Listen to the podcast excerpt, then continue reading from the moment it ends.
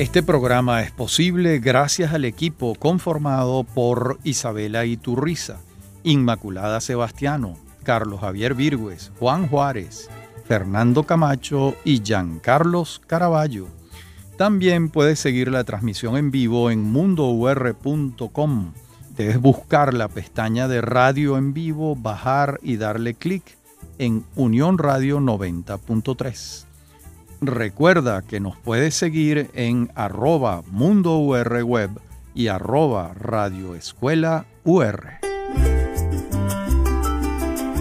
Un saludo para todos. Este es nuestro capítulo número 8 de esta serie que venimos desarrollando, La democracia en Venezuela, un proyecto inconcluso. Y en nuestro capítulo anterior, en el 7, estuvimos adentrándonos en el mundo de la dictadura mm, militar, la llamada década militar, entre 1948 y 1958. Y en ese momento mm, quedamos en la Constitución Nacional de 1953, que mantuvo el periodo mm, presidencial quinquenal y a, su vez el sistema electoral de la Constitución del 47, pero en otros aspectos regresó a lo pautado por la Constitución de 1936, sobre todo en lo relativo a los derechos de los ciudadanos. Esa constitución, por cierto, cambió la denominación de Venezuela, porque desde la constitución de 1864, Venezuela se llamaba Estados Unidos de Venezuela, eh, porque era la fórmula federal de la constitución del 1864. A partir de 1953, y la constitución de la que estamos hablando pasa a llamarse República de Venezuela. De modo que eh, ese es un cambio interesante. Concuerdan los constitucionalistas en que se trató esta constitución de un texto diseñado para la dictadura militar que, sin embargo, recogió muchas pautas de la constitución de 1947 y al no más iniciar su mandato formalmente, Pérez Jiménez habló de el nuevo ideal nacional, que era una suerte de espíritu programático que animaría a su gobierno y que colocaría especial énfasis en la transformación del medio físico, entre comillas, transformación del medio físico, esto es, obras de infraestructura, donde estuvo el acento de su gobierno. Por otra parte, la persecución por parte de la Seguridad Nacional contra Acción Democrática recrudece notablemente. No solo es detenido Eligio Anzola Anzola, secretario general de ADE en la Resistencia, sino que Alberto Carnevali muere en la cárcel en mayo, mientras que Antonio Pinto Salinas es asesinado en junio. Quizás, ante el desconcierto de la población frente a la política de terror, el gobierno decidió en enero de 1954 liberar a 400 presos políticos, dejándolos ir al exilio en su mayoría.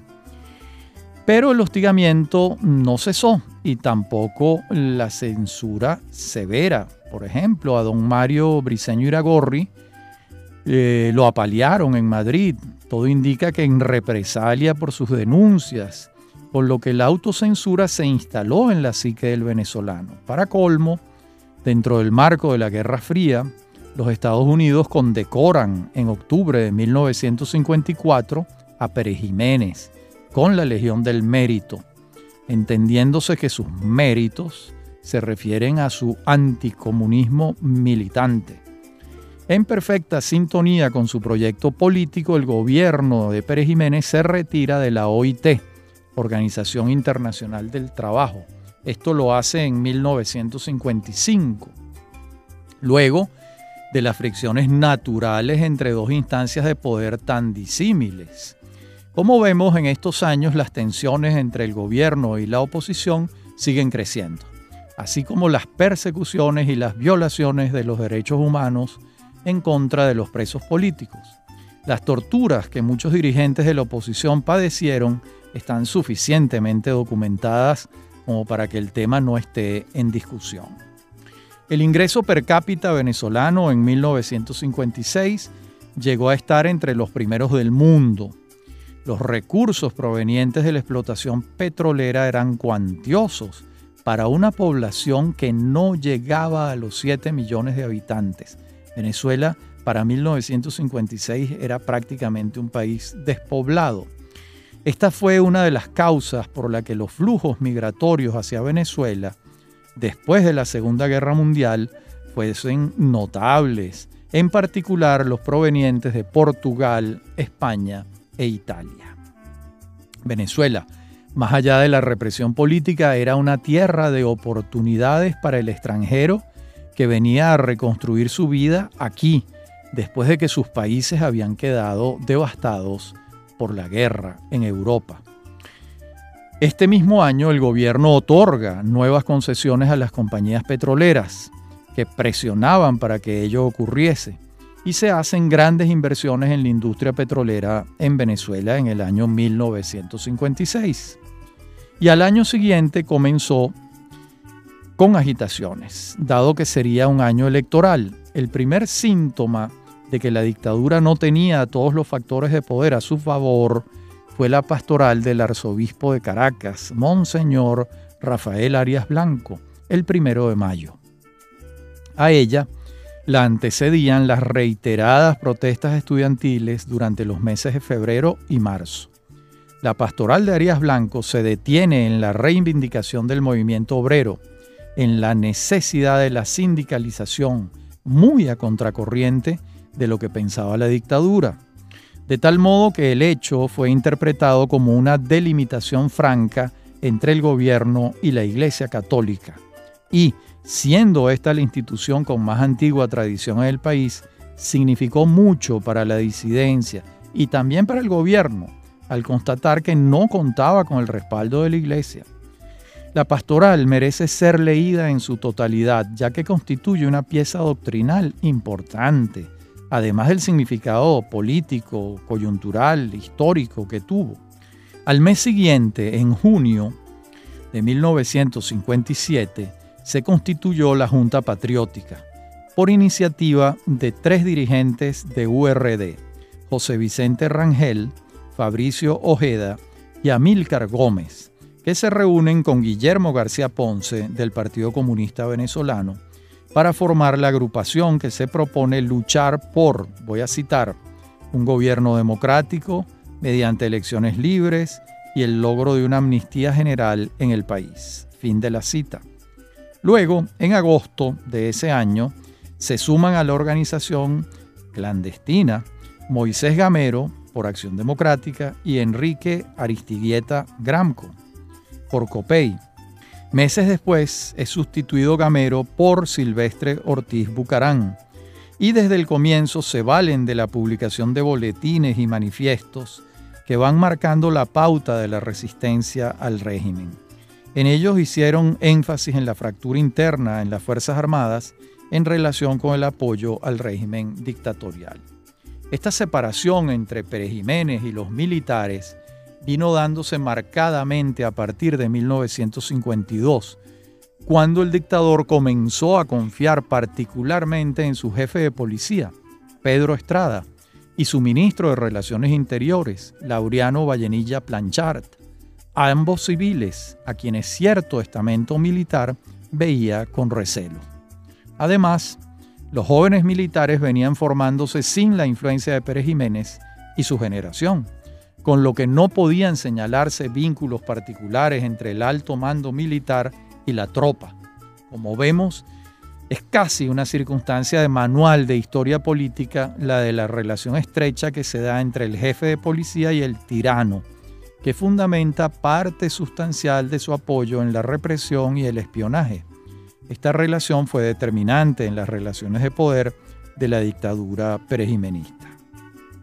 En noviembre de 1957, anunció el gobierno que las elecciones tendrían lugar bajo la modalidad de un plebiscito, en el que los electores optarían por la continuación del gobierno de Pérez Jiménez o no. Por supuesto, el resultado de los comicios el 15 de diciembre fue abrumadoramente favorable a Pérez Jiménez, cosa que la resistencia denunció de la manera que pudo en medio de la censura como un fraude. Y el 21 de diciembre el Consejo Supremo Electoral proclama a Pérez Jiménez como presidente de la República y el 29 de diciembre la Junta Patriótica llama a las Fuerzas Armadas a manifestarse a favor de la Constitución Nacional. El 1 de enero de 1958 se alza la Fuerza Aérea acantonada en Maracay, con el coronel Hugo Trejo a la cabeza, mientras el 7 los estudiantes manifiestan en contra del gobierno. Trejo venía desde 1955 tejiendo una red de conjurados que llegaba a casi 400 oficiales en contra de la dictadura. Es hecho preso y sofocada la rebelión maracayera. Sectores de la Armada se suman a la protesta. La crisis está en marcha. El gabinete ejecutivo renuncia el 9 de enero y el 13 de enero Pérez Jiménez asume personalmente el Ministerio de la Defensa. Un sector importante de las Fuerzas Armadas le impone condiciones al gobierno, entre otras, la salida de funcionarios públicos a quienes consideraban inconvenientes. Salen del gobierno y del país Laureano Vallenilla y Pedro Estrada. Y a partir del 10 de enero en las cárceles no hay sitio para más nadie. Los gremios profesionales, los intelectuales y otros sectores de la vida nacional van manifestándose públicamente reclamando el regreso de las formas democráticas de convivencia. El 21 de enero comienza una huelga de prensa y de inmediato una huelga general.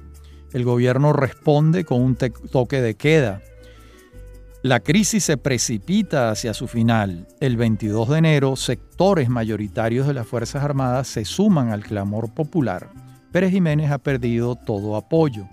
De modo que en la madrugada del 23 se dirige al aeropuerto de La Carlota, toma el avión que la Conseja Popular bautizó como la Vaca Sagrada y alza vuelo hacia Santo Domingo.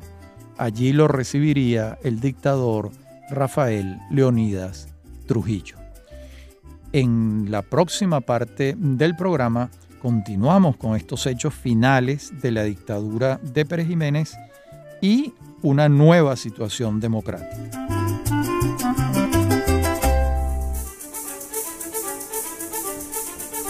En breve continúa Venezolanos. Somos Unión Radio Cultural.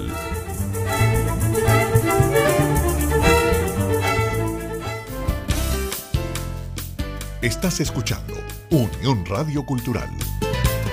Este y otros programas de venezolanos los puedes oír en formato podcast a través de anchor.fm.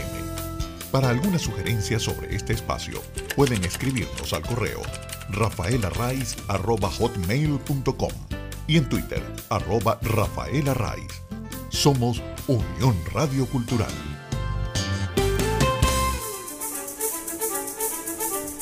Estamos de regreso con Venezolanos. Somos Unión Radio Cultural.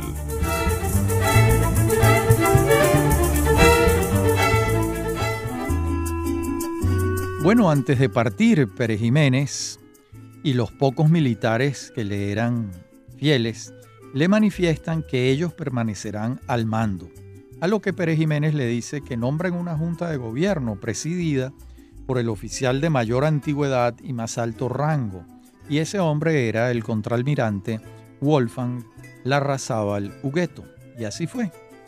Como es fácil advertir, estos 10 años son sombríos para la democracia venezolana, los que van de 1948 a 1958. De eso no cabe la menor duda. La dictadura no tuvo otra alternativa que asistir a elecciones pautadas por la Constitución Nacional, pero mediante subterfugios de diversa índole burló la voluntad popular.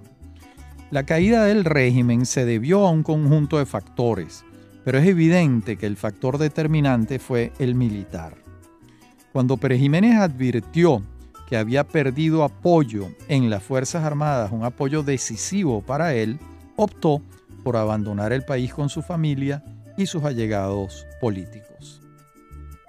Decir que la caída de la dictadura de Pérez Jiménez se produjo por una rebelión popular no es cierto. Sí es cierto que en el ánimo de las Fuerzas Armadas el descontento popular incidía, pero es un hecho constatable que muchas tiranías se han mantenido en el poder con el solo apoyo militar, mientras padecen el repudio de la ciudadanía. Recordemos que la dictadura de Pérez Jiménez fue un gobierno de las Fuerzas Armadas, asimismo lo decía él, con sentido corporativo, y que al fracturarse el apoyo militar, el dictador no contaba con otros respaldos significativos que lo apuntalaran en el poder. Bien, y llegamos entonces a el pacto de punto fijo. Eh, por supuesto, va a transcurrir el gobierno de Wolfgang Larrazábal eh, y mm, iremos viendo cómo, cómo se van desarrollando estos acontecimientos. Los firmantes del pacto de punto fijo son los representantes de Acción Democrática, Rómulo Betancur, Raúl León y, Gonzalo Barrios, los del Partido Social Cristiano Copey, Rafael Caldera, Pedro del Corral y Lorenzo Fernández, y los de Unión Republicana Democrática, Jovito Villalba, Ignacio Luis Arcaya y Manuel López Rivas. Y el nombre del pacto se le debe más a los periodistas que al hecho de que ellos lo hayan denominado de esa manera. Al no haber escogido un nombre en particular para el acuerdo, los periodistas comenzaron a llamarlo con el de la casa de Rafael Caldera, que era el lugar donde tuvieron, lugar las deliberaciones y la firma del acuerdo de gobernabilidad. Esa casa se llamaba así, punto fijo, eh, pero punto fijo corrido, no punto fijo como la ciudad falconiana, sino punto fijo corrido, porque así quería denominar Caldera a su casa, era el punto fijo, el punto que no estaba en movimiento, en movimiento estaba él como político, pero su punto fijo era su hogar, su casa. Bien, la importancia histórica del pacto de punto fijo pues, es evidente, es evidente. De modo que es un acuerdo de gobernabilidad que para el y para el momento de su firma un procedimiento inédito en el país, que sin duda arrojó resultados favorables para quienes lo firmaron, al menos en los primeros años de camino. Los firmantes del pacto no pudieron invocar un antecedente histórico, ya que fue la primera oportunidad en que actores políticos venezolanos se sentaron en torno a una mesa para fijar unas reglas mínimas de convivencia que garantizaran la vida democrática que se proponían iniciar. No exagero si afirmamos que esa democracia que comenzaba fue una democracia pactada. De modo que más que de antecedentes, en el sentido de hechos capitalizables, podemos hablar de experiencias de poder anteriores que indicaban ahora la necesidad del pacto. Es el caso del llamado trienio ADECO, que incluye el primer gobierno de Betancourt y el primer gobierno que los venezolanos se dieron por vía de las elecciones universales y directas, el de Gallegos en 1948. Abundan testimonios críticos acerca del sectarismo con que gobernó Betancourt, y si bien es cierto que en su momento argumentó a favor de su decisión de hacerlo, también es cierto que años después reconoció como un error sustancial el iniciar un proyecto democrático con marcados acentos de exclusión. Es razonable pensar que la experiencia de aquel intento inicial del año 45, signado por el sectarismo, preparó el ánimo de los dirigentes de Acción Democrática para intentar ejercicios de gobierno incluyentes de fuerzas políticas distintas a las suyas. Entre el golpe de Estado perpetrado por Carlos Delgado Chalbó y Marcos Pérez Jiménez contra el presidente electo Rómulo Gallegos el 24 de noviembre de 1948 y el derrocamiento de la dictadura de Marcos Pérez Jiménez el 23 de enero de 1950, 58 median 10 años de exilio para los dirigentes de Acción Democrática, cerca de la mitad, 5 años para los dirigentes principales de URD y unos cuantos meses para algunos dirigentes de COPEI. De modo que espacio y tiempo para la reflexión hubo para los futuros firmantes del pacto. Como vemos, el contexto en el que va a tener lugar el pacto es el de la reconstrucción de una democracia de partidos, de naturaleza representativa, que tiene en la acera de enfrente un poder militar que viene siendo decisivo desde los tiempos del general Gómez y que de manera directa ha ejercido el poder desde el 24 de noviembre de 1948. Para colmo de adversidades, los partidos firmantes del pacto vienen de 10 años de persecuciones, AD, o de muy poco crecimiento en un ambiente poco propicio, COPEI. De modo que no son organizaciones enraizadas en el país, sino profundamente débiles en el tejido social, lo que las hace agrupaciones con un proyecto claro y adversarios nada desdeñables. ¿Cuáles son? Su propia debilidad, un sector militar y un enemigo entonces no previsto por el pacto de punto fijo, la extrema izquierda que en armas va a buscar el poder. Pero esto último va a asomar su cabeza como veremos algún tiempo después. El historiador Ramón Velázquez, en su ensayo Aspectos de la evolución política de Venezuela en el último medio siglo, recogido en el volumen colectivo Venezuela Moderna, 1926-1976, publicado por la Fundación Eugenio Mendoza, señala,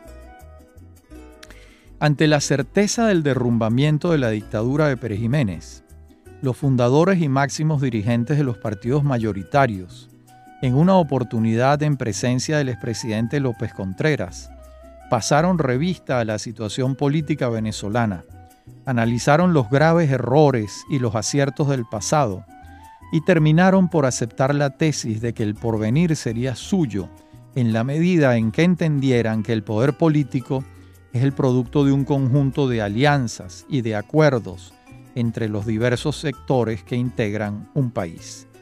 Era evidente el hecho de que en la crisis de 1948, más que la habilidad maquiavélica de Delgado Chalbó o que el prestigio y la influencia entre los cuadros militares de Pérez Jiménez y de Llovera Páez fue el aislamiento que en torno suyo se había creado Acción Democrática, que monopolizaba el poder y que originaba resistencias innecesarias, lo que provocó su caída. Fin de la cita de Velázquez. Como vemos, Velázquez indica que el pacto de punto fijo comenzó a preverse en Nueva York, donde coincidieron hacia finales de la dictadura de Pérez Jiménez los líderes fundamentales de los partidos mayoritarios, Betancourt, Villalba y Caldera, con la figura testimonial de López Contreras y sin la participación del líder del PCB, Gustavo Machado. También señala Velázquez que allí se ventilaron los errores del pasado y entre ellos el de la monopolización del poder político. Yo añadiría por mi parte otro factor principal en el análisis de aquellos días, la constatación de que el poder militar no tenía entre sus proyectos el de una Venezuela democrática y estaba visto y más que comprobado que un sector militar buscaría de nuevo el poder por la vía de las armas, como en efecto sucedió. Lo que quizás no previeron los firmantes del pacto es que la exclusión del Partido Comunista Venezolano les crearía, entre otras causas, hacia adelante un problema de gobernabilidad añadido, el que la izquierda buscara el poder por las armas, al igual que la derecha residual perejimenista. Decía en la parte anterior del programa que Ramón Velázquez sobre este tema que vengo ventilando, pensaba lo siguiente, voy a citar. En la hora de la firma del acuerdo, las representaciones sindical, estudiantil y de la Junta Patriótica dejaron constancia de su protesta por la ausencia del Partido Comunista de Venezuela y de Integración Republicana, otro grupo, alegando que siendo organizaciones unitarias no habían sido invitadas a participar en el acuerdo. Fin de la cita. Claro, estas eh, organizaciones unitarias se refieren a la Junta Patriótica, que hizo el trabajo conspirativo eh, que contribuyó decisivamente a la caída de la dictadura de Pérez Jiménez y esa Junta Patriótica estaba integrada por todos los factores. URD, COPEI, Acción Democrática y el Partido Comunista. Y cuando se va a firmar el pacto están tres factores y el Partido Comunista no. Bueno, quizás mm, recordemos que Betancourt de esta fecha no es el mismo de 1945. El marxismo inicial de Betancourt de aquellos años ha sido definitivamente cambiado hacia ámbitos socialdemócratas y todo indica que para el proyecto democrático naciente no convenía invitar a la navegación al Partido Comunista Venezolano, que era una organización de filiación soviética que no concebía la democracia de la misma manera que la concebían los firmantes del pacto. Sin embargo, cabe la pregunta, ¿el costo político de la exclusión del PCB no fue mayor que el mensaje que se quería dar excluyéndolo? La sola consagración de la injusticia de, de excluirlos dado que fuera un motor principal de la resistencia y de la Junta Patriótica, no costaba más hacia el futuro que la inclusión. Bueno, yo digo que sí, pero también es cierto que al dibujar un proyecto político de democracia de partidos, con elecciones universales, bajo un sistema de derecho y de democracia representativa, era imposible, sin negarse a sí mismos, que el PCB firmara el pacto. Ellos no creían en eso. Tenían un cordón umbilical estrecho, sólido con la Unión Soviética, donde había un régimen de partido único, sin derechos políticos, sin propiedad privada, sin libertad de prensa, de modo que ellos abogaban por un modelo que no era el que estaba cimentando el acuerdo firmado en el Pacto de Punto Fijo.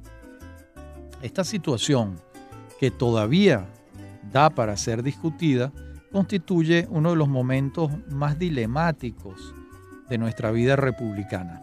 A la larga, fue determinante de la Venezuela de los años 60, en muchos sentidos, vapuleada entre la lucha armada guerrillera y los intentos de vuelta del militarismo prejimenista, que no se avenía con la idea de haber perdido el poder. Los firmantes del pacto buscaron no se sabe si sinceramente una candidatura de unidad nacional, pero no se pusieron de acuerdo en torno a algún nombre. Y en verdad, si se quería comenzar con la vida de una democracia de partidos, pues era un contrasentido buscar una candidatura de unidad, y fue mejor que ello no ocurriera. Y así los tres candidatos fueron aceitando las maquinarias políticas de sus organizaciones hacia el futuro y precisamente las que sobrevivieron fueron aquellas que se empeñaron en constituirse como maquinarias políticas de irradiación nacional. Por su parte, Manuel Caballero, en la entrada correspondiente del Diccionario de Historia de Venezuela de la Fundación Polar, señala que antes se habían concertado pactos políticos en el país, pero nunca antes se había firmado uno para gobernar.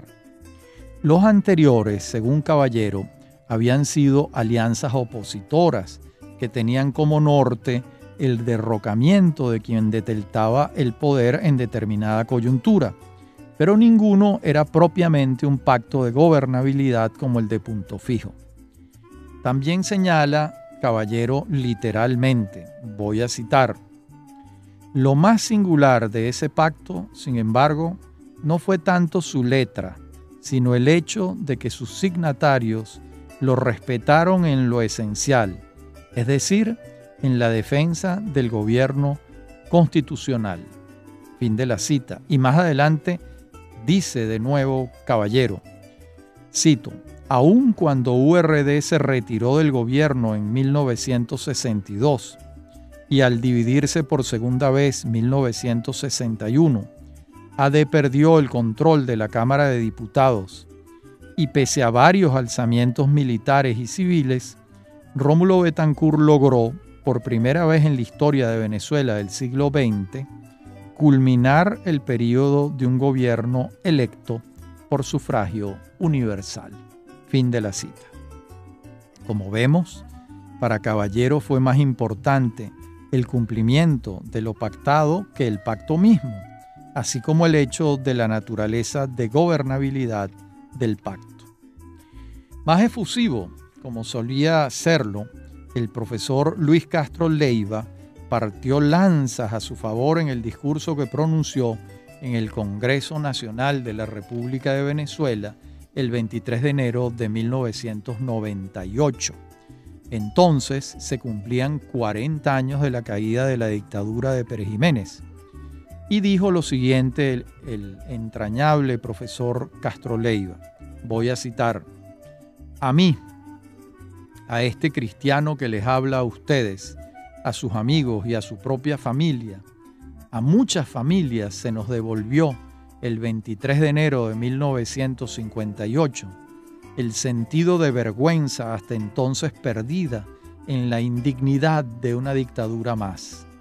Nos vino de vuelta a través del poder del sufragio y de los partidos, de aquellos partidos que conscientes de su prudencia, atentos a la inteligencia de la circunstancia, forjaron el pacto de punto fijo, la decisión política y moralmente más constructiva de toda nuestra historia. No un festín de Baltasar, ni un pacto entre mafiosos. Fue la construcción racional del camino para pasar de un voluntarismo político sectario a la realidad de la división del poder político como condición necesaria, nunca suficiente, para el funcionamiento de la democracia representativa consagrada en la Constitución de 1961. Fin de la cita.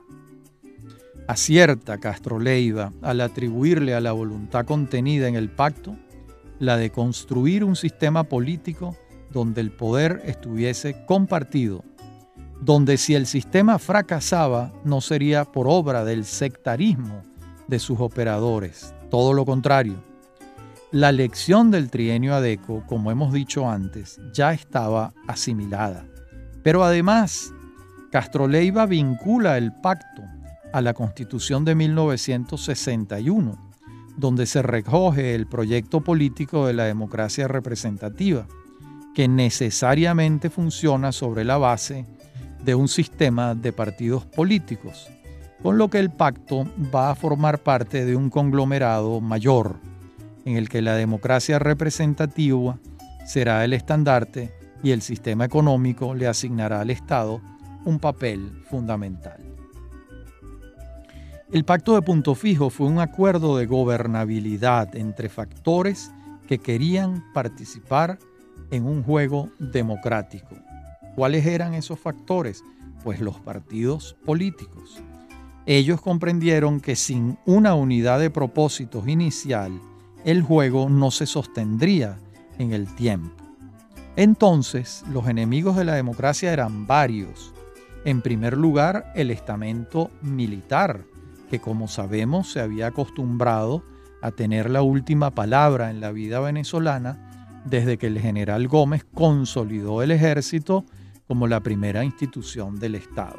Esto hay que repetirlo lo siguiente, que el pacto de punto fijo, uno de sus motivos principales fue neutralizar a un sector importante de las Fuerzas Armadas venezolanas que no querían que se consolidara el juego democrático.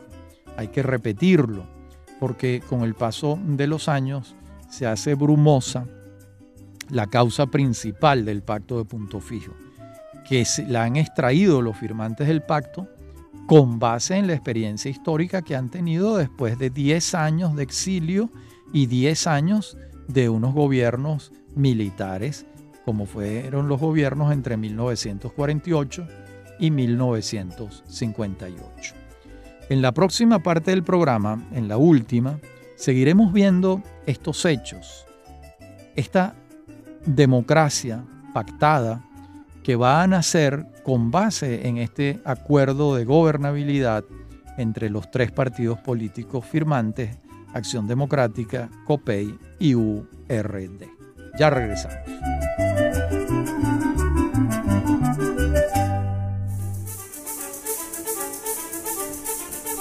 En breve continúa Venezolanos.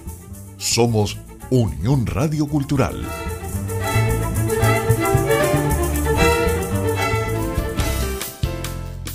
Estás escuchando Unión Radio Cultural. Este y otros programas de venezolanos los puedes oír en formato podcast a través de anchor.fm. Para alguna sugerencia sobre este espacio, pueden escribirnos al correo rafaelarraiz.com y en Twitter, arroba rafaelarraiz. Somos Unión Radio Cultural.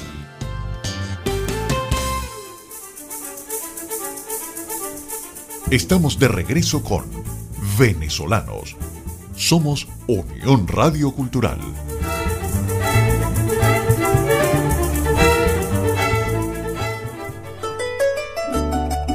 En esta última parte del programa, hagamos un breve recuento de las eh, transiciones gubernamentales en las que sucesivamente fueron las Fuerzas Armadas el factor decisivo. Recordemos que a Gómez lo sucede el ministro de Guerra y Marina, Eleazar López Contreras. A López Contreras lo sucede su ministro de Guerra y Marina, Isaías Medina Angarita. Luego se produce un paréntesis entre 1945 y 1948, cuando tuvo lugar el primer intento de construir un sistema democrático. Y vuelven los militares a dar un golpe de Estado con Carlos Delgado Chalbó y Marcos Pérez Jiménez a la cabeza en 1948.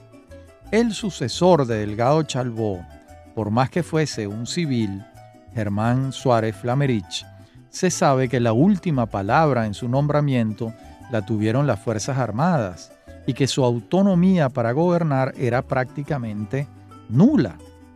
Luego, una vez perpetrado el fraude electoral de diciembre de 1952, los militares designan a Pérez Jiménez como presidente encargado y después presidente constitucional de la República. Como vemos, el papel decisivo del estamento militar desde los albores del siglo XX y hasta la fecha fue evidente. Damos por descontado, a su vez, que el lector recuerda que el siglo XIX venezolano es una centuria netamente militar, signada por el procerato que hizo las guerras de independencia.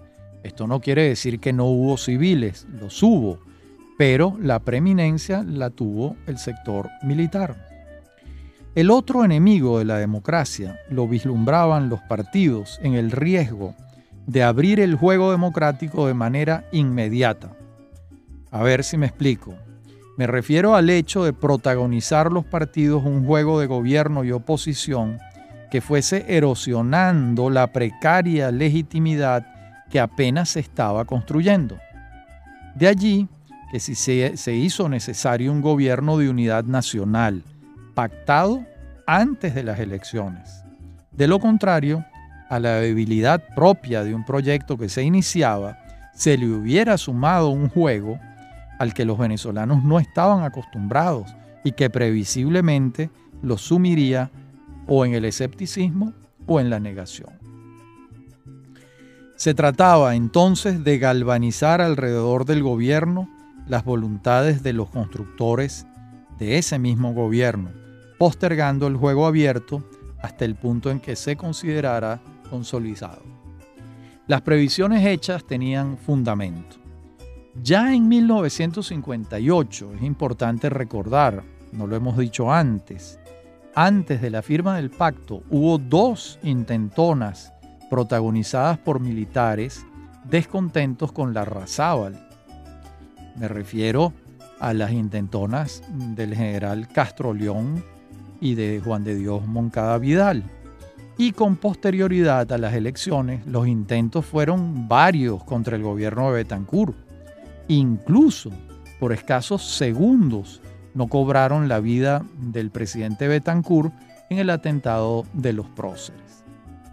Estas intentonas militares, como se sabe, respondieron a distintos intereses, pero todas buscaban la deposición del régimen y la recuperación del poder por parte de un sector de las Fuerzas Armadas, con miras a instaurar una verdadera democracia, pónganle comillas, y otras perlas por el estilo.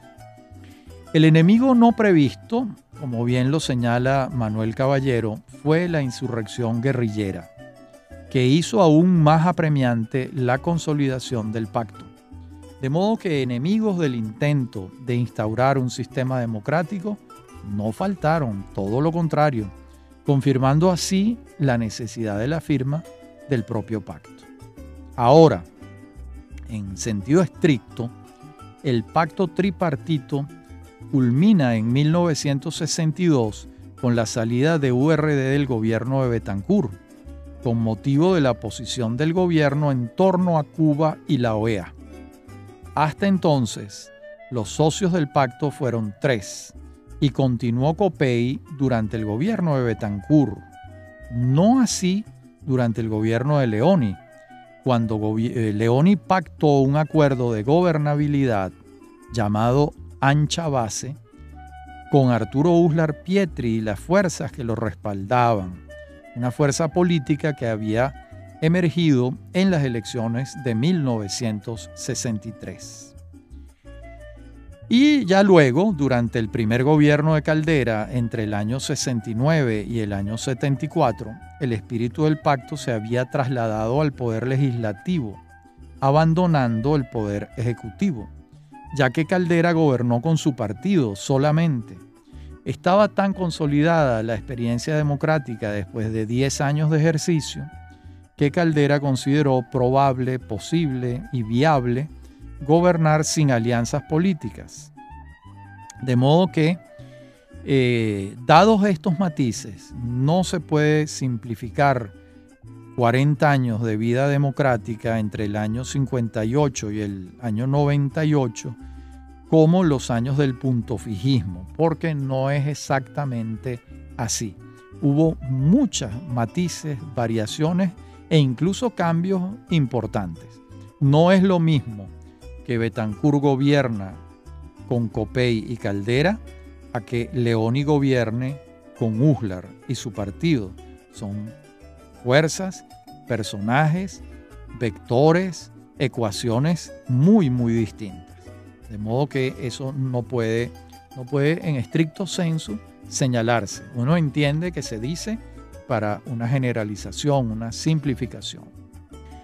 Bueno, podría decirse que el primer gobierno de Caldera es la confirmación del éxito del pacto de punto fijo. ¿Por qué? ¿En qué sentido? Bueno, pues lo acabamos de decir, que Caldera gobernó con un solo partido, sin acuerdos de gobernabilidad para el Poder Ejecutivo, y que en el legislativo, en el Congreso, donde Caldera no contaba con la mayoría, tuvo la colaboración puntual de Acción Democrática, que sí controlaba la mayoría parlamentaria.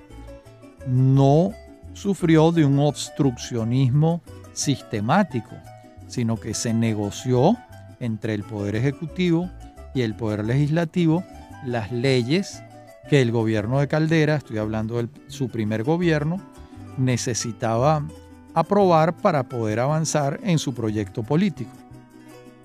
En ese sentido, podemos afirmar que el pacto resultó eficaz en lo que se propuso. Porque, ¿en qué sentido fue eficaz en esto? Bueno, contribuyó a sostener el gobierno de Betancourt frente a los embates de un fuego cruzado, porque a el gobierno de Betancourt lo adversaron varios sectores militares, recordemos los alzamientos en los cuarteles, el porteñazo, el carupanazo, el barcelonazo, y a la vez recibía fuego de la guerrilla. Una situación parecida, aunque con diferencias eh, también, afectó al gobierno de Leoni. El gobierno de Leoni fue el que avanzó más sólidamente contra la guerrilla. Ya las rebeliones militares de los añorantes de la dictadura de Pérez Jiménez eh, dejaron de ocurrir durante el gobierno de Raúl Leoni. esas añoranzas le tocaron a Betancourt. Y como es evidente, al final del primer gobierno de Caldera, entre 1900, ese gobierno entre 1969 y 74, en las elecciones de 1973 se conformó gracias a la dinámica electoral, sin que esto fuese convenido por nadie, un cuadro bipartidista. ¿Por qué? Porque el candidato de Acción Democrática, Carlos Andrés Pérez, y el candidato de COPEI, Lorenzo Fernández, entre ambos sumaron el 90% de los votos. Así se pasó la página de un electorado dividido en cuatro toletes similares. Esos cuatro toletes similares ya se habían presentado en las elecciones del 58, en las elecciones del 63 y en las elecciones del 68. Incluso en las elecciones del año 68 fueron tan similares los, las cuatro partes del electorado. Les recuerdo, Acción Democrática con Gonzalo Barrios, Miguel Ángel Burelli con un grupo de partidos políticos, Luis Beltrán Prieto Figueroa con el MEP y Caldera con COPEI, que Caldera ganó con 30.000 votos de diferencia. Pero ahora, en, en las elecciones del año 73, Venezuela entraba en una nueva etapa, la etapa del bipartidismo, que va a reinar en Venezuela entre 1900 73 y las elecciones de 1993, cuando el electorado volvió a dividirse en cuatro partes de similar tamaño. En nuestro próximo programa, en el capítulo 9 de esta serie de 10 programas, veremos este periodo del bipartidismo, del aumento de los precios petroleros y cómo incidió en la Venezuela de su tiempo y de los intentos de reforma del Estado. Hasta nuestro próximo encuentro.